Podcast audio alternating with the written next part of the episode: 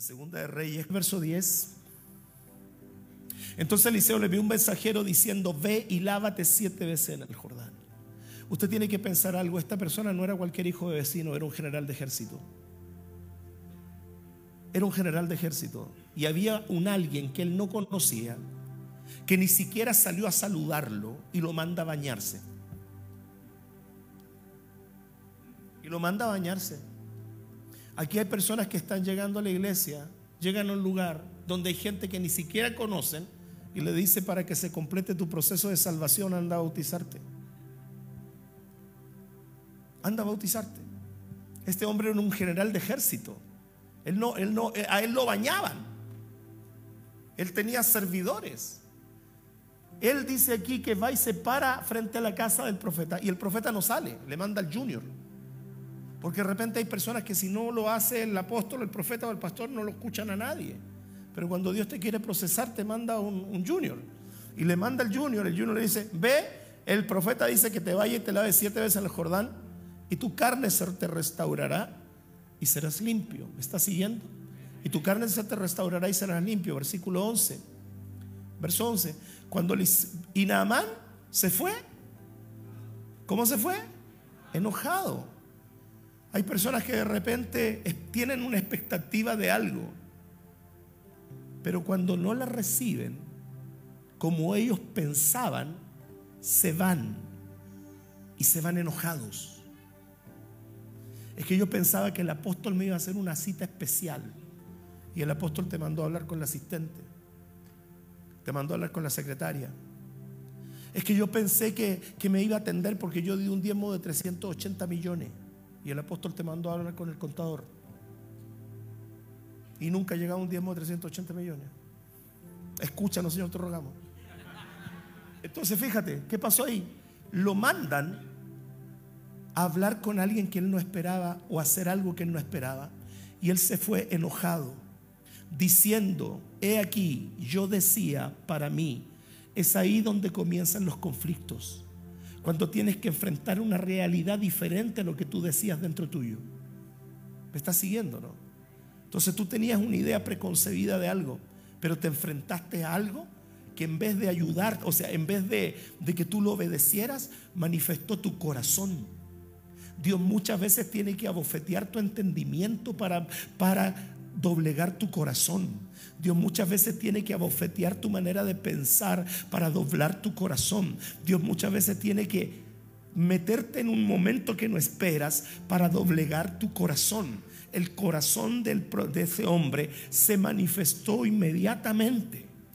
Yo sé que a usted nunca le ha pasado que usted tiene su corazón perfecto, que usted todo lo obedece. Yo hablo para los carnales que no me están mirando allá en internet. Su corazón se le manifiesta y se va enojado. ¿Por qué se fue enojado? Porque él tenía una idea preconcebida de cómo debían ser las cosas. Es que la iglesia no debería ser así es que el liderazgo debería ser diferente. A veces hay gente que viene a mí y me dice, es que en la otra iglesia donde yo vengo se hacían así las cosas. Es que yo digo, entonces, ¿qué está haciendo aquí? Devuélvase por la otra iglesia. ¿Para qué está aquí me, revolviéndome el gallinero? Si no le gusta, ¿para qué está? Es que, es que yo siento que no debería ser así. Que está manifestando todo eso? Está manifestando el corazón.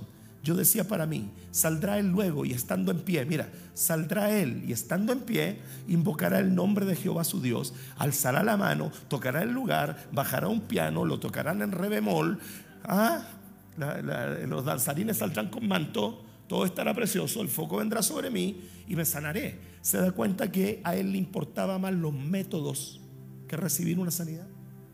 ¿Te, ¿Te estás dando cuenta que él quería que las cosas fueran como él quería que fueran? Yo sé que usted jamás le ha pasado. Usted siempre va a obedecer a Dios por sobre cualquier cosa. Pero le ha pasado que a veces usted espera que las cosas sean de una forma y de repente se están dando cuenta que se están dando de otra forma. No se enoje con Dios, no se enoje con el mentor, no se enoje conmigo, no se enoje con el cuervo, no se, no se enoje. Es Dios procesándole su corazón. Porque el leproso es usted, no Dios. El leproso es usted, su mentor. ¿Me está entendiendo, no? Es que, es que en esta iglesia no hay amor. El mundo te escupía, te pasaba por arriba, te violó diez veces, te robó cuatrocientas veces, te pisoteó la autoestima mil veces. Esos no te amaban. Que en esta iglesia no hay amor. ¿Por qué? Porque me, me corrigieron. El bastardo no se corrige, el hijo se corrige. El padre al hijo que ama lo corrige. El que es bastardo es dejado sin corrección. Entonces, ¿qué es lo que veo aquí? Veo un hombre con muchas virtudes, un hombre que en Dios usaba, tenía virtudes, pero tenía argumentos internos de cómo él pensaba debían hacerse las cosas. ¿Y qué pasó? Y estando en pie invocará el nombre de su Dios y alzará su mano y tocará el lugar y sanará la lepra. No queréis nada. Versículo siguiente, verso 12. Y él se fue enojado, verso 12, rápido. Habana y Farfar, ríos de Damasco. Habana y Farfar, ríos de Damasco, no son mejores que todas las aguas de Israel. Lo segundo que se le manifestó fue el menosprecio. El menosprecio.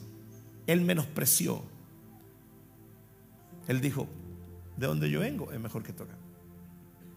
De donde yo vengo, esto es mejor. Las aguas de dos ríos de mi país son mejores que todas las aguas de esta. Pero esas aguas no lo iban a sanar. Entonces, lo segundo que yo veo que se manifiesta en el corazón de este hombre es el menosprecio. Porque hay personas que cuando no se hacen las cosas como ellos quieren, empiezan a menospreciar las direcciones o las formas que Dios está usando para sanarlos a ellos mismos. ¿Se da cuenta que nosotros somos, brutos, recontra brutos? Somos brutos. Ahí viene él y empieza a menospreciar. Y Abán y Farfar ríos de Damasco no son mejores que todas las aguas de Israel. Si me lavar en ellos, ¿no seré también limpio? Y se volvió y se fue enojado. ¿Ah? Mira el que está al lado y dile, este no eres tu hermano, yo soy yo el enojado. Y se fue enojado, que se cree el líder de Casa de Paz, que se cree el mentor, que se cree el apóstol, que se, que se cree. ¡ah! de donde, ah, yo lo voy a hacer mejor, la iglesia donde yo vengo más que esta y allá, y gloria a Dios, y allá sí que había amor, y ah, ¿o no? Eso yo nunca lo vi, yo 23 años pastoreando, yo nunca he visto eso, no supiera. Entonces dice, Abán y Farfá, y se fue enojado, versículo 13. Mas sus criados se le acercaron y le hablaron diciendo, Padre mío, si el profeta te mandara alguna gran cosa, ¿no lo harías? ¿Cuánto más si te está diciendo, anda, echarte una remojadita? Si el profeta te dijera con que sube ese monte, ¿lo subirías? Claro que lo subiría. Si el profeta te, dijera, paga con flexiones, ¿pagarías con flexiones? Claro que pago con flexiones. Si el profeta te dijera, quiero que mate 50 vacas, y claro que las mato. Pero si no te está pidiendo nada complicado te está diciendo que vayas al río y te sumerjas siete veces y tu carne va a quedar limpia. ¿Sabes por qué? ¿Te enseño algo? El corazón rebelde se manifiesta en las cosas sencillas.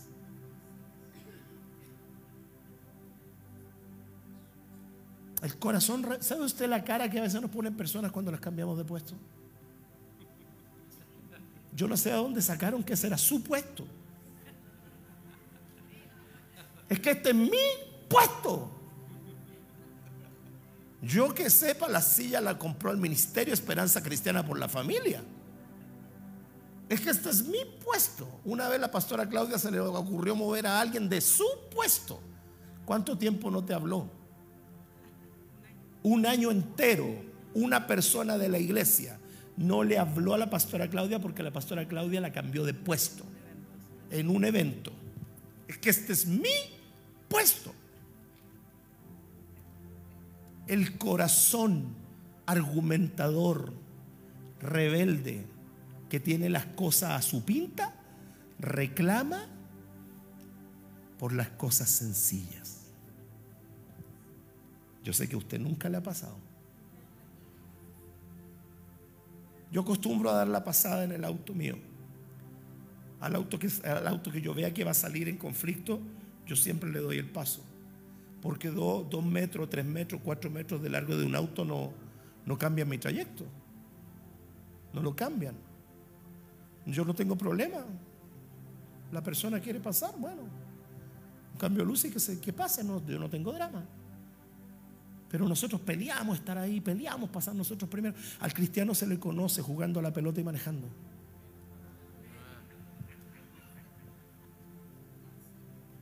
Ahí se les conoce. Ahí se le conoce verdaderamente que tan cristiano está. Cuando juega la pelota y lo levantan de una chuleta en las canillas. O cuando va manejando. ¿Qué veo para usted cuando qué expresiones con la mano. Y después atrás tiene un sticker que dice, esta familia ama a Dios. Yo a la velocidad que manejo ni el sticker me lo leen. Me está siguiendo, ¿no? Entonces van y le dicen, ¿cuánto más si te dijeran, levántate y anda a lavarte? Aquí hay personas que están naciendo de nuevo. Eso es voluntario. A nadie obligamos a eso. Si no, si no pueden hacerlo hoy día y pueden hacerlo el domingo, estamos para servirles. Pero eso es parte de lo que es el proceso de nacer de nuevo. Hay personas que a mí me dicen es que no estoy preparado, nadie está preparado para nacer. Y el que tiene miedo a morir, mejor que no nazca. Chata, mamá, Que de repente veo algunos reels. Como veo para allá, para acá, pero ¿y te acordás cómo veo en el barquito que tú, tú te fuiste clavando en lenguas todo el camino?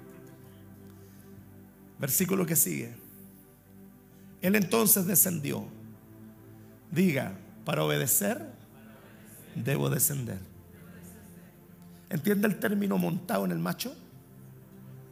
¿Sabe lo que significa? Los extranjeros no saben. Montado en el macho significa una persona terca, que es una persona que permanece en una posición. ¿Oh? Ah, para comenzar a recibir la transformación, el primer paso se llama descender. Entonces él se desmontó del macho. Entonces él se le está pasando la monga. Entonces él tiene una actitud de humildad. Diga, la humildad es requerida para poder recibir transformación.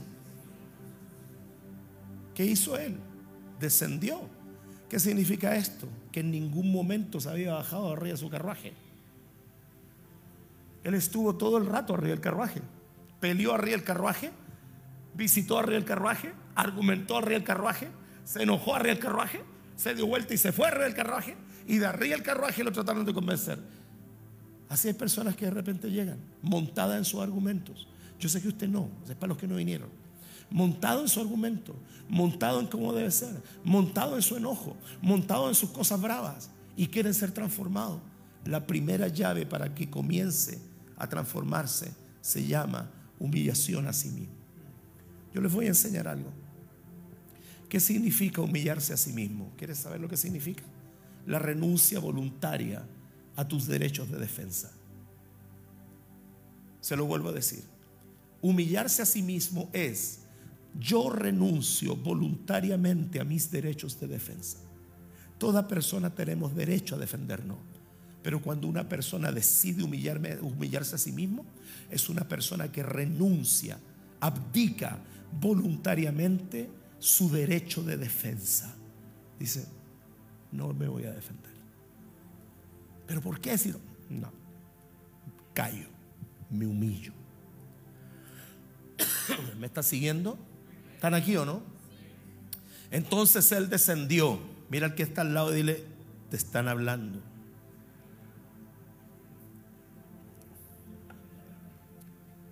Ahora mira al del otro lado y dile, ¿seré yo, Señor?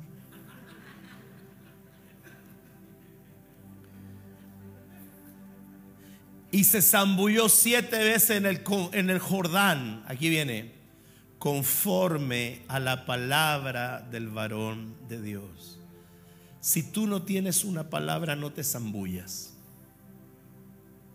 Pero si tienes una palabra, no tardes en zambullirte. Si tu padre espiritual, tu mentor, tu pastor, tu apóstol, te dice, haz esto, zambúllete lo más rápido que puedas en esa palabra. Zambúllete. Él se zambulló siete veces en el Jordán conforme a la palabra.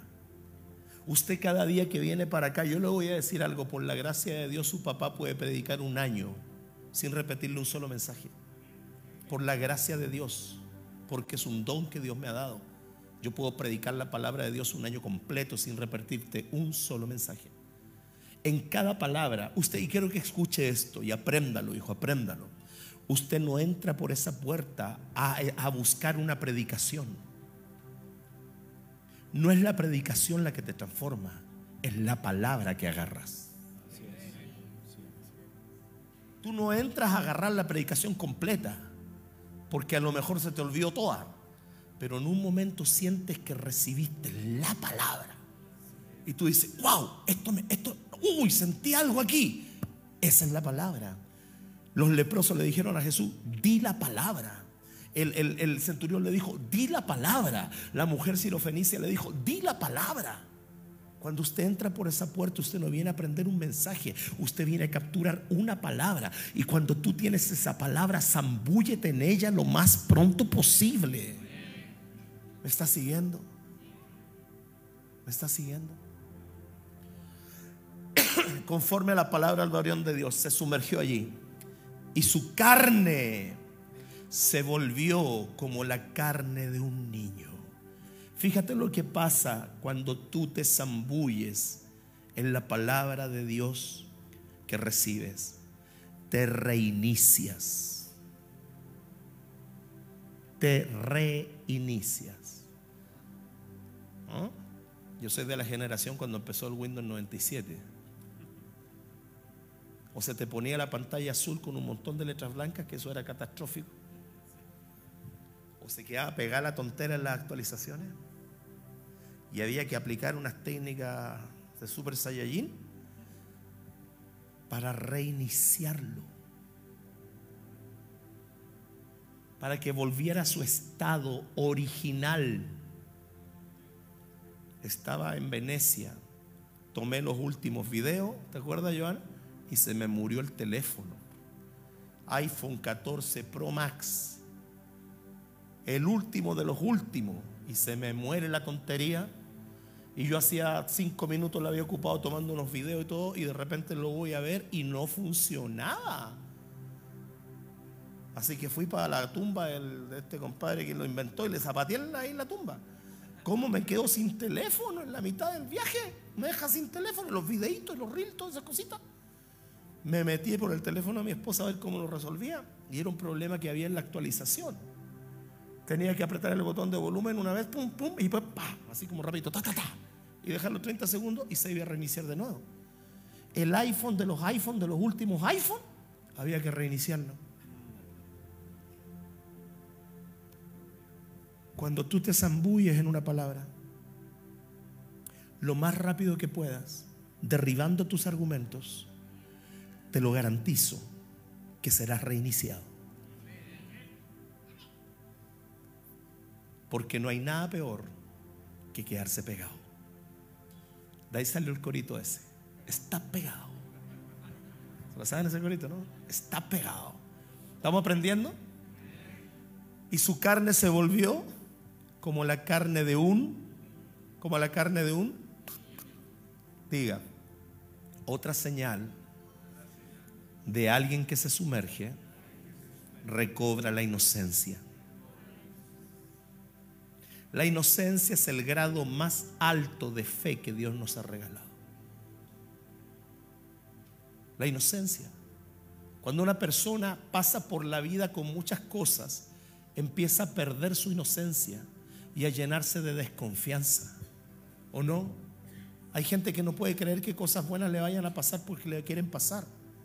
Hay gente que no puede creer que alguien les quiera hacer el bien porque le quiere hacer el bien. Yo ayer me topé con una mujer que estaba vendiendo caramelos ahí. Alguien me tocó la bocina él pasó por el lado mío. Venía a la escuela, ahí en, la caletera no está. Y, y, voy a doblar por Lonquén, o no por Lonquén, no, por ahí por el camino Catemito, había una mujer con un bebé. Yo le iba a comprar unas pipocas a mis nietos y de repente aparece una mujer con un bebé vendiendo collar. Entonces yo tuve que escoger, compro las pipocas, la mujer que siempre vende cabritas, o compro a esta mujer que tiene el, bebé, porque no me da el semáforo. Y llamé a la niña del bebé. Y le dije, ¿cómo los tienes? No me acuerdo ni cómo me dijo. Y le dije, ¿y la bolsa cuánto te costó? Cuatro mil pesos creo. Le, le pasé para dos bolsas. Le dije, ya, toma, ahí tiene. Y, y pásame para acá los dulces. Para que te vayas para la casa. El tema es que se me había cambiado el semáforo y dije, dame ocho. Le pasé ocho lucas y se quedó con la bolsa dulce.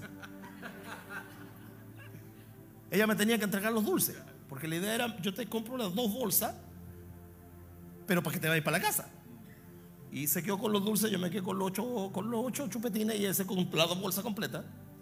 Pero la mujer miraba la plata y lo único que decía, aleluya, aleluyita, aleluya, aleluya. Como que no podía creer que algo bueno le estuviera pasando. Cuando una persona se sumerge, recupera su inocencia y va a poder comenzar a creer que sí le pueden suceder cosas buenas. Yo aplaudo, me aplaudo solo. y su carne se volvió como la de un niño y quedó, ¿cómo quedó? ¿Cómo quedó? Limpio. Sigamos, siguiente versículo. Y volvió al varón de Dios. Cuarta o tercera o cuarta o tercera y media actitud de una persona que ha experimentado un zambullir, un sumergir. Vuelve y es contable. No hay persona que experimente un momento, una experiencia, un zambullir en la palabra que haya sido reiniciado, que no regrese. El hombre se fue enojado, pero cuando recibió su reinicio, regresó. Hay personas que de repente se enojan conmigo si yo no soy monedita de oro para caerle bien a medio mundo. Es más, a mí hay gente que tampoco me cae bien. Hay gente que me pela, yo también lo pelo usted, ya estamos empate. Ya, estamos ya, superemos, lo entendamos, lo sea hello, flow. Sí, pero si es cierto, hijo, que de repente la gente cree que uno anda flotando y nunca pela a nadie, también pelamos. Pero los nuestros son pelambres santos. Y los nuestros pasan por intercesión. ¿Cierto? Entonces la gente se va a enojar. Y yo también me voy a enojar pero si ha tenido una experiencia y ha sido reiniciado. Está calladito Gonzalo, hablando, te, voy a agarrar como ejemplo. Se ha tenido una experiencia y ha sido reiniciado. ¿Qué es lo que pasa? Y volvió al varón de Dios. Aprenda a volver a la fuente de donde recibiste la palabra. Aprende a volver con humildad a la fuente de donde recibiste la palabra. En un principio hay gente que no entiende el consejo, no lo entiende. Hay gente que espera entender para obedecer. Entender para obedecer se busca tratar, se llama tratar de encontrar lo que te conviene. Y eso no es correcto. La obediencia es obediencia, te convenga o no te convenga. Porque la obediencia apunta a un propósito mayor que tus propios deseos. Entonces cuando la gente quiere entender para obedecer, está condicionando la obediencia a un, comprender. Y Jesucristo, Jesucristo mismo le dijo a Pedro, lo que yo hago ahora tú no lo entiendes, lo entenderás después. Jesús en ningún momento le dijo a Pedro, lávame los pies. Jesús, Jesús le estaba lavando los pies a Pedro. Y le dijo, me vieron a hacer esto. Yo, el maestro, le lavé los pies a ustedes. Pedro le dijo, tú no me entiendes lo que yo estoy haciendo. Pero si tú no me dejas que yo te zambulla tus patitas, tú no vas a tener conmigo parte en el reino. Entonces yo te doy un consejo. Hay cosas que te lo prometo que cuando yo llegue a la presencia de Dios, si me da un momento, Él y yo tenemos que conversar. Porque hay un montón de interrogantes en mis 30 años de cristiano y mis 23 años pastoreando que no le he encontrado ningún sentido un montón de cosas. Pero he tenido que aprender a obedecer. No busques entender para llevar la obediencia. Primero en el reino se obedece y luego se entiende. Primero en el reino se cree y luego se ve. ¿Me está siguiendo? Y volvió al varón de Dios. Diga conmigo, el reiniciado, el sumergido, vuelve. Si usted se, se nos está bautizando, ¿cómo vamos con eso? Si usted se nos está bautizando. No entiendo nada, Claudia, por favor. Escribiendo en arameo, hija, ¿qué? Él y él volvió al varón de Dios. Él y toda su compañía. Quinto, sexto punto. El reiniciado no vuelve solo. Si tú me dices, mira Carlito, ¿cómo están ustedes? ¿Cómo ha estado Carlito? Con su polera de Manuel. ¿Tú los trajiste a ellos? El reiniciado no vuelve solo. El reiniciado no vuelve solo. El reiniciado, mira, la gente que se está reiniciando por medio del nuevo nacimiento, te lo garantizo que me va a la iglesia. Te lo garantizo. Porque el reiniciado no vuelve solo. El reiniciado vuelve con gente. Vuelve con su compañía. Vuelve con sus amigos. Vuelve con su familia. Vuelve con gente. Él vuelve. Solamente aquellas personas que tienen una experiencia son las que vuelven con alguien. Yo estoy haciendo un catastro y estoy pidiendo informe de todas las personas que se han ido bautizando y se han ido sumergiendo. Ya llevamos a más de 100. ¿Cuántos fueron ahora? 20 que se bautizaron ahora. ¿Dos de los del llamado?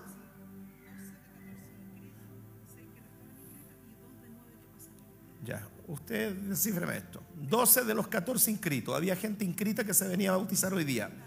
De los 14 inscritos se bautizaron 12. Aparecieron 6 que no estaban inscritos que pasaron a bautizarse. Antiguo. Y dos de los 9 que pasaron aquí pasaron a sumergirse en las aguas. En total fueron, fueron 20 personas que hoy día acaban de tener una experiencia de un nacer de nuevo. ¿Cuánto vamos? En 10 días, en 10 días, 11 días, en domingo Dos domingos y dos jueves llevamos 135 personas que han nacido de nuevo. Le damos un aplauso a los hijos que vienen llegando allá. 135, pero déselo fuerte. Déselo fuerte. 135 nuevas personas que han nacido de nuevo.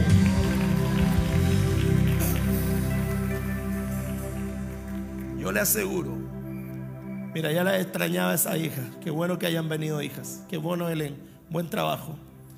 Yo le aseguro que esta gente que se está reiniciando, esta gente que se está reiniciando por medio del nuevo nacimiento, es la gente que va a volver con la compañía completa.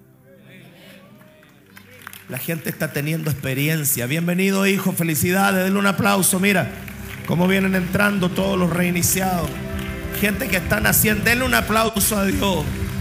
Gente que está tomando la decisión absoluta y completa. Por eso si tú, tú, tú, tú, tú, cualquiera de los que está aquí, me dice apóstol, yo, yo no he sido bautizado, pero yo estoy sintiendo algo, hijo, allá está, allá está, reinícese. Hay un avivamiento mundial que está pasando y yo estoy viendo cómo están artistas. Hay una mujer en Argentina, una, que no sé cómo se llama, la mujer se bautizó, todo el mundo está revolucionado. ¿Por qué? Porque el bautismo está provocando algo en la atmósfera espiritual. Algo está causando en la gente. La gente está viniendo, está recibiendo algo. ¿Y cuáles son los reportes que da la gente que están entusiasmados? Eh, que ellos, de verdad que ha sido impactante para ellos, que era algo que ellos necesitaban y que era como el deseo de hacerlo y después están, tan impactados con todo la gente está teniendo una experiencia. Qué lindo el Señor, ¿no? Volvió al varón de Dios, él y toda su compañía. compañía. Diga conmigo, el que, el que se reinicia, el que se zambulle en la palabra de Dios, vuelve a la fuente de donde salió la palabra. Y diga, y vuelve con compañía. Yo siempre le digo, hijo, Daniel Garrido me conoce hace 35 años. Para mis hijos, Daniel Garrido, el esposo del anciano Lorena, para mis hijos, Daniel Garrido es el tío Dani. Daniel Garrido fue testigo de mi matrimonio cuando Marcelito estaba en el vientre de mi esposa. Imagínate, él me ganó a mí para Cristo. Pero él, cuando me veía a mí, él decía Jesús murió por todo menos por este. Él tenía problemas de asma, de respiración. Y yo me fumaba dos cajetillas de cigarrillo al día.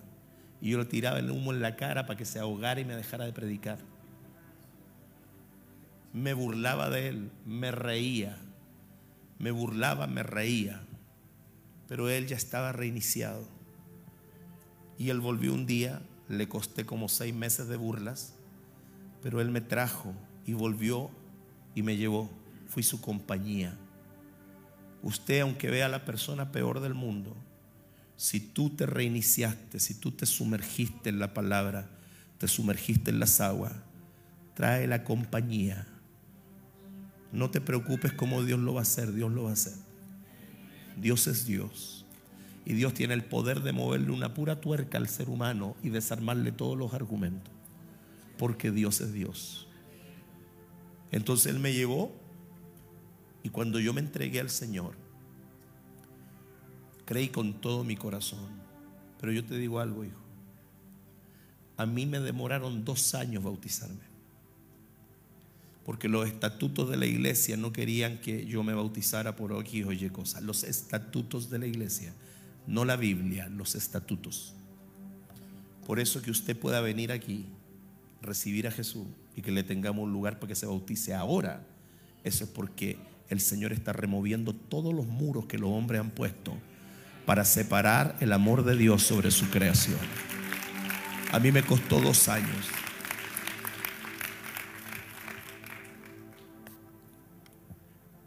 Voy terminando. ¿Está aprendiendo? Estoy en modo de enseñanza.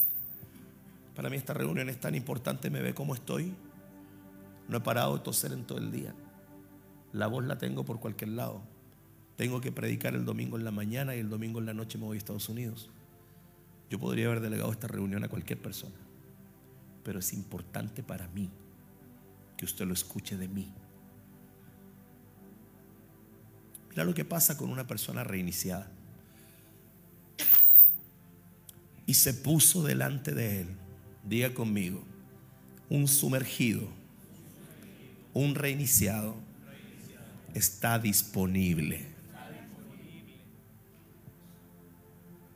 Primero, vuelve.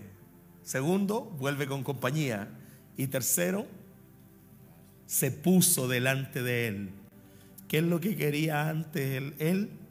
Que él venga a mí. ¿Cuál era el primer argumento que decía? Saldrá y vendrá. ¿Cuál es lo que ahora después de que fue reiniciado dice? Ahora yo me pongo delante de ti. Me aplaudo solo. ¿Te das cuenta que ya su argumento había sido roto? El argumento de antes era, saldrá y vendrá. El argumento ahora es, heme aquí.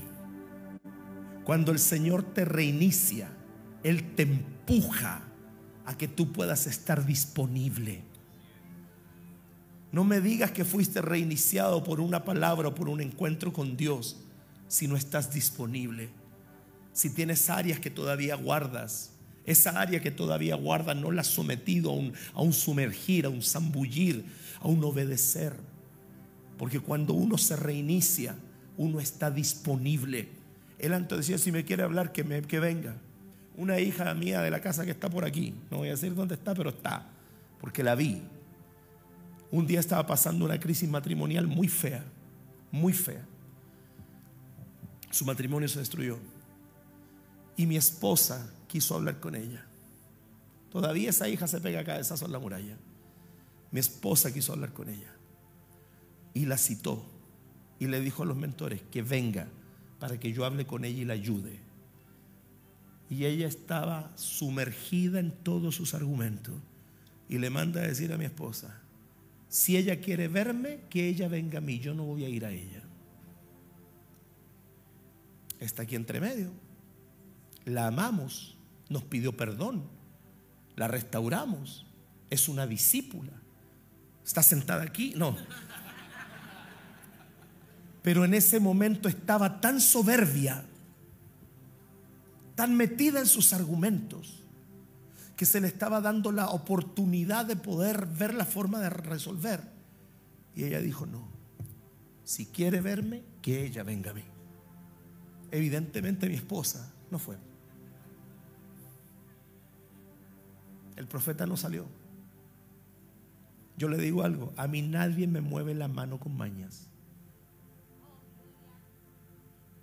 No importa cómo se llame, no importa el tiempo que haya estado conmigo a mí nadie me manipula.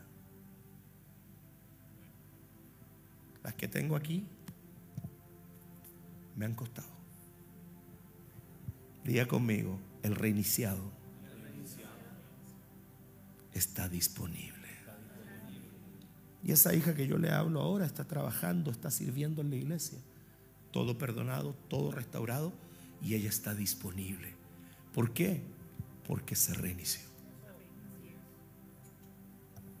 Está aprendiendo, ¿no? Y se puso delante de él y dijo, he aquí, ahora conozco que no hay Dios en toda la tierra, sino en Israel. Diga conmigo, el que se sumerge, el reiniciado, testifica que no hay otro Dios.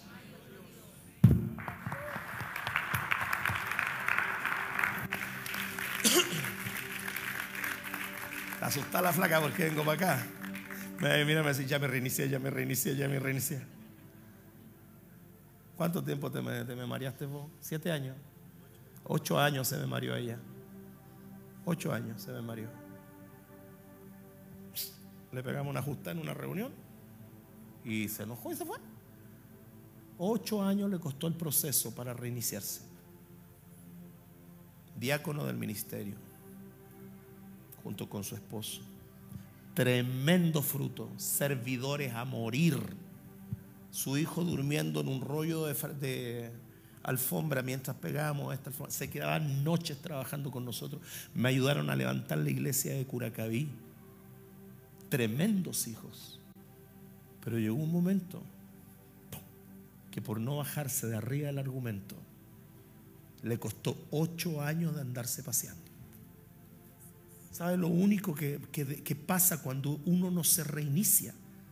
Uno, uno le pone un delay, un retraso a sus propias bendiciones. Israel se iba a demorar 40 días en entrar a la tierra prometida, hijo, se demoró 40 años. ¿Cuántos años te vas a demorar tú para entrar a tu bendición? Yo peleé siete años con Dios. Escúchame, hijo, voy terminando. Yo peleé siete años con Dios. Muchas áreas de mi vida se habían sumergido antes de mi restauración familiar. Pero yo quería divorciarme de mi esposa. Porque para los que no conocen mi historia, yo conocí a Cristo cuando yo no estaba con ella. Y eso me tomó siete años de una lucha con Dios. Yo peleé con Dios. Durante siete años me santificó, me trabajó. Oye, Dios me usaba, yo hablaba en lenguas, todo lo que tú quieras, estaba de ayudante mano derecha del pastor. Y yo lo único que quería era divorciarme. Siete años peleé con Dios. Hasta que un día Dios me pone en una esquina donde ya no había ningún argumento para defenderme y me dijo, ahora usted y yo de frente. Y ahí me trata y me toca el área que durante siete años yo había querido evitar. Y yo le digo algo, yo me rendí a la obediencia, me zambullí, me zambullí, me reinicié. Siete años, hijo. Al mes yo estaba restaurándome con mi esposa. A los tres meses estábamos volviendo juntos. Al año estábamos comenzando la iglesia. La voluntad de Dios es buena, agradable y perfecta. Pero alguien tiene que zambullirse.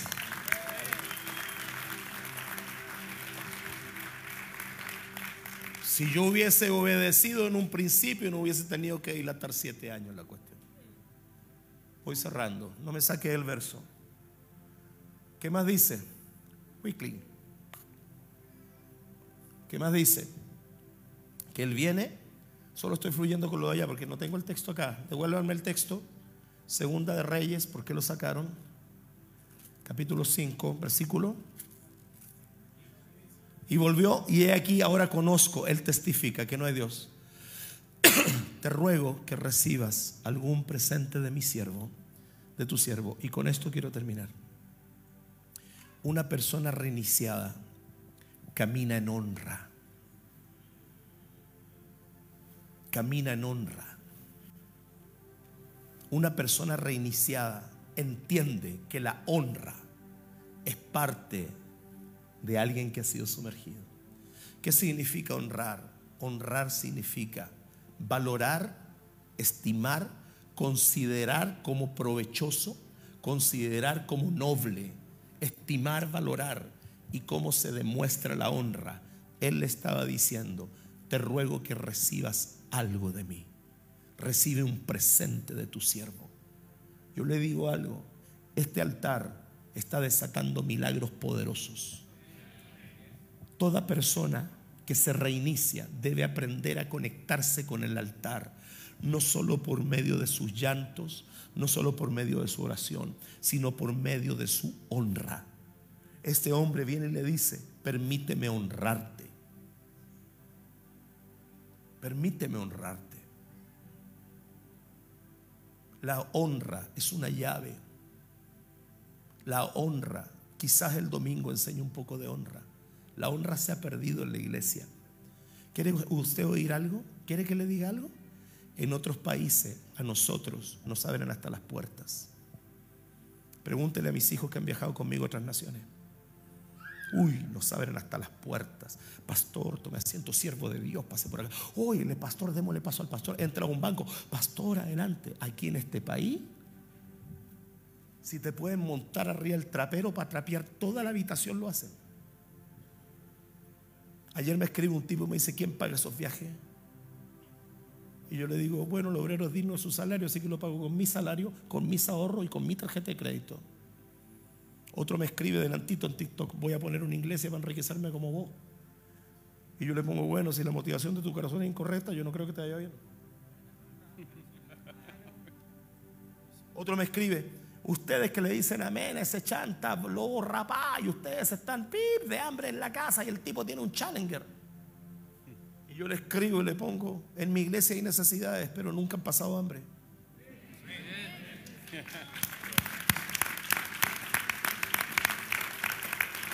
En mi iglesia hay necesidades, pero nunca han pasado hambre. Porque el día que alguna de mi gente no ha tenido para comer, el departamento se ha movido y ha llegado con cajas de mercadería. Le dije, en mi iglesia en mi iglesia hay necesidades, pero nunca nadie ha pasado hambre. Nunca nadie. Y el challenger es bonito, le puse. Yo tengo una manera de contestar que un día alguien me dijo, la ironía no es de Dios. Y yo le dije, anda a decirle a Eliseo eso, a Elías eso cuando se burlaba de los vales. Porque la gente espera que uno no les conteste nada a su estupideces. Cada vez que yo contesto, no contesto para, para defenderme, contesto para reírme de sus tonteras. Una persona con esto concluyo, que está reiniciada, está disponible, testifica, no viene sola, se ofrece y aprende a honrar. Aprende a honrar.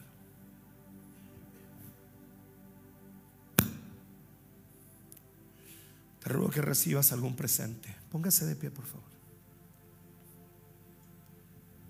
Entonces, si usted me dice apóstol, yo me sumergí en una palabra, yo me bauticé, yo nací de nuevo, yo me sumergí en una palabra profética y la creí. Yo tengo una palabra profética, pero todavía no me sumerjo en ella. Te voy a mostrar un solo versículo. Búscame el texto que dice, toda la noche hemos trabajado y nada hemos pescado o nada hemos obtenido.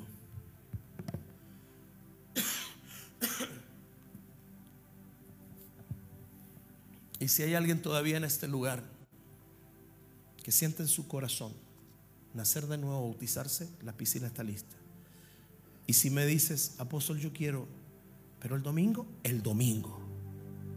Yo dije, eso es una cultura, eso va a quedar ahí hasta que el Señor venga compré los calefactores, tuve que devolver los calefactores. 800 mil pesos andan flotando ahí, porque vinieron los tipos a instalar los calefactores y dijeron las piscinas no son compatibles. Amén. Vamos a tener que cambiar los calefactores y traer un jacuzzi comprado grande, bonito. Vamos a incluirle Santa Cena ahí, en el jacuzzi. la persona se va a estar bautizando y va a venir una bandeja con la Santa Cena flotando por el agua así con espumita. El eriadema no sabe lo que un jacuzzi. El jacuzzi es una cosa que tiene espumita. Eh, ¿qué me dice? ¿Qué, ¿Cuál es el texto? Lucas 5, versículo. Lucas 5, 5. Lucas 5, 5.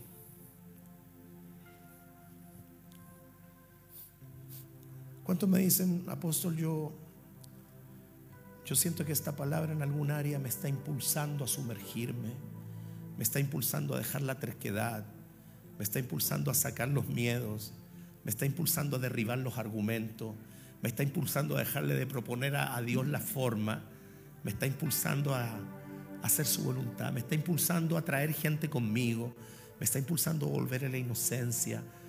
Mira, Tú no eres necesario que te agarres el mensaje completo y si te agarraste completo el premio es para ti.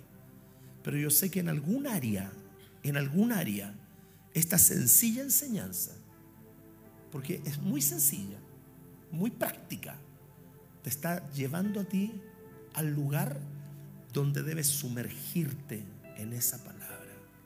Mira lo que pasó acá. Versículo 4.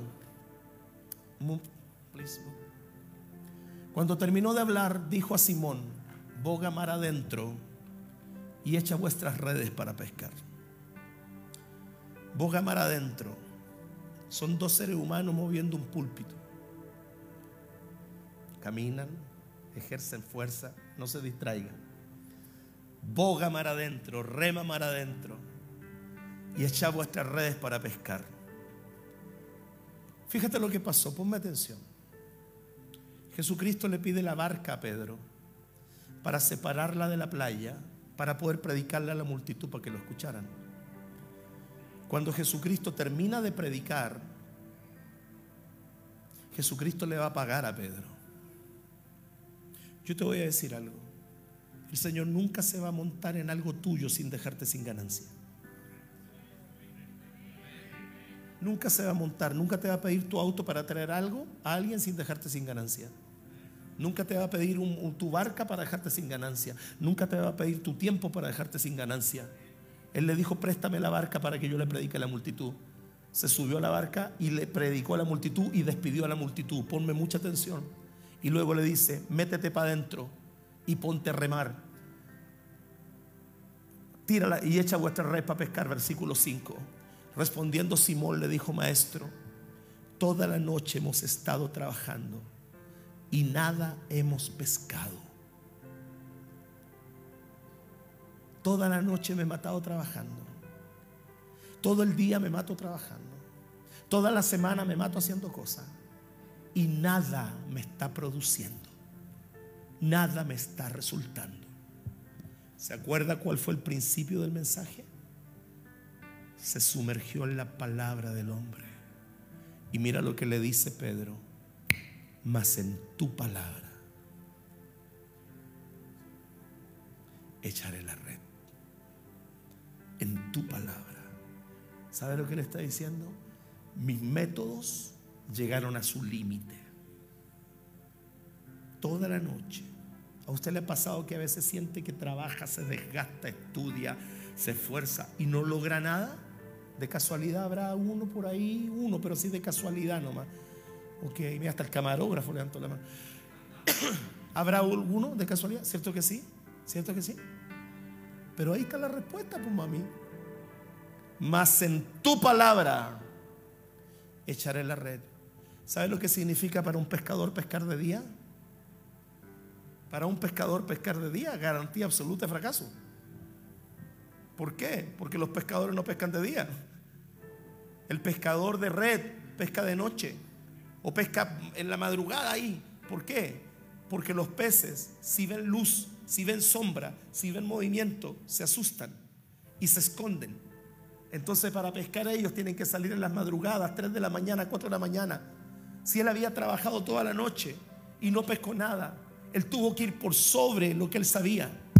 Tuvo que ir por sobre sus argumentos, tuvo que ir por sobre lo que él pensaba, tuvo que ir por sobre una experiencia de decir, de día no se pesca, pero cuando tú tienes una palabra, hijo, cuando tú tienes una palabra, cuando tú tienes una palabra, esa palabra es la puerta para que tú te sumerjas en ella, por sobre los argumentos, por sobre las cosas que tú sabes, por sobre los, programas, la mente que tú tienes. Tú le digas al Señor, esto va en contra de toda la lógica, pero yo tengo una palabra. En tu palabra echaré la red. Versículo 6, bájame la luz, por favor. Y habiéndolo hecho, encerraron gran cantidad de peces y su red se rompía. Lo que no lograron en toda una noche, lo lograron en el sumergirse en una sola palabra. Yo te digo algo de parte del Señor. Retira la ofrenda que está acá. Lo que tú no has logrado en años, levantando argumentos, queriendo hacerlo a tu manera, queriendo que las cosas sean como tú piensas, ofreciendo mejores caminos para lograrlo lo que tú no has logrado en años, porque tú tienes estructurado todo, porque dice esto debe ser así, así. Lo que tú no has logrado en años, tú lo puedes lograr a la obediencia de una palabra, a la obediencia de una palabra, aunque tu experiencia, tus argumentos te digan lo contrario. Pedro tenía muchos argumentos. Pedro tenía muchas cosas para poder decir es imposible. Pero viene y dice, ¿sabes, Señor? No tengo nada que perder.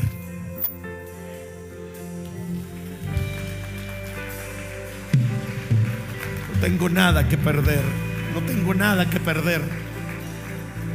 Cuando tú le ofreces al Señor obediencia, te lo garantizo, el Señor va a llenar tu barca. El Señor va a llenar tu red. El Señor te va a reiniciar. El Señor te va a meter en obediencia. El Señor te va a hacer que vengas con compañía. El Señor va a hacer que tú testifiques. El Señor va a hacer que tú obedezcas. El Señor va a hacer que las cosas se reinicien. El Señor va a hacer que siempre estés disponible. Y el Señor va a hacer que aprendas a honrar. Pero lo único que te, te pide, esto es muy fácil. Solamente Dios te dice, sumérgete. Sumérgete y serás limpio. Hoy yo quiero orar por ti.